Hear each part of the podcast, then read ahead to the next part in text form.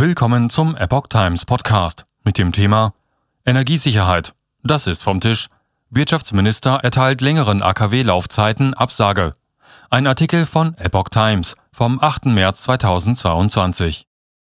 In der Debatte um die Energieversorgung angesichts des russischen Kriegs erteilt Bundeswirtschaftsminister Robert Habeck einen längeren Laufzeiten von Atomkraftwerken in Deutschland nun eine Absage. Indes sucht die EU nach Wegen, sich von russischen Gaslieferungen unabhängiger zu machen.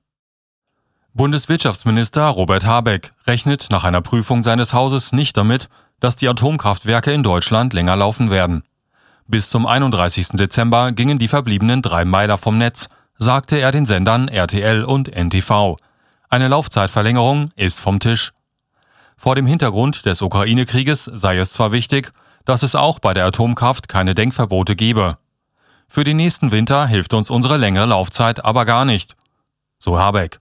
Langfristig werde man Abstriche bei der Sicherheit machen müssen und das in einer Situation, in der erstmals auf Atomkraftwerke geschossen werde und es die Sorge vor Cyberangriffen gebe. In dieser Abwägung haben wir eine minimale Mehrproduktion an Strom für maximale hohe Sicherheitsrisiken, so Habeck. Und deswegen bin ich zu der Überzeugung gekommen, dass dieser Weg der falsche ist, so der Bundeswirtschaftsminister. EU will sich von russischem Gas entwöhnen. Indes sucht die EU wegen der schweren Spannungen mit Russland neue Wege, um möglichst schnell unabhängig von fossilen Brennstoffen aus dem Land zu werden. Wir müssen uns aus der Abhängigkeit von Gas, Öl und Kohle aus Russland befreien, so EU-Kommissionspräsidentin Ursula von der Leyen. Dafür legt die Kommission am Dienstag einen Plan vor, der den Ausbau von erneuerbaren Energien ankurbeln sowie dabei helfen soll, insbesondere von russischem Gas loszukommen. Rund 40 Prozent des in die EU importierten Gases kommt über Pipelines aus Russland. Schon vor dem Krieg in der Ukraine waren die Gaspreise in der EU angestiegen, unter anderem wegen einer hohen Nachfrage während der Erholung von der Corona-Pandemie.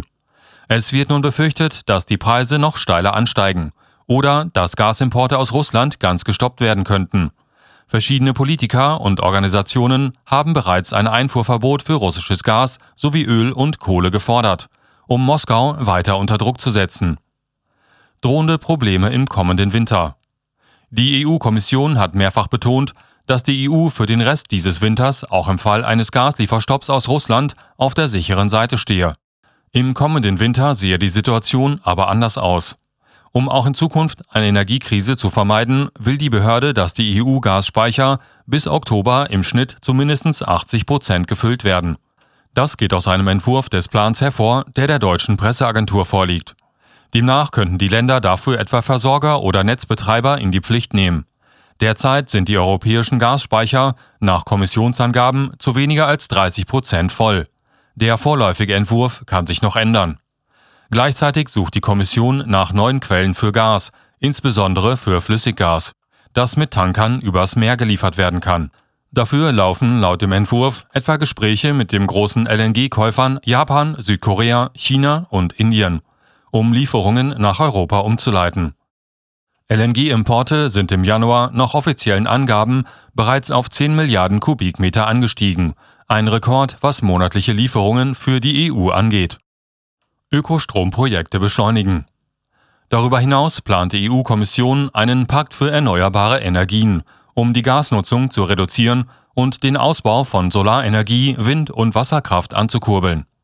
Genehmigungsverfahren für Ökostromprojekte sollen laut dem Entwurf beschleunigt und neue Investoren angelockt werden.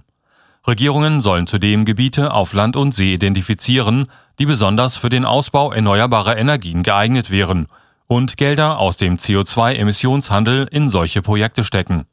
Auch Maßnahmen zur Energieeffizienz sollen laut dem Entwurf stärker gefördert werden.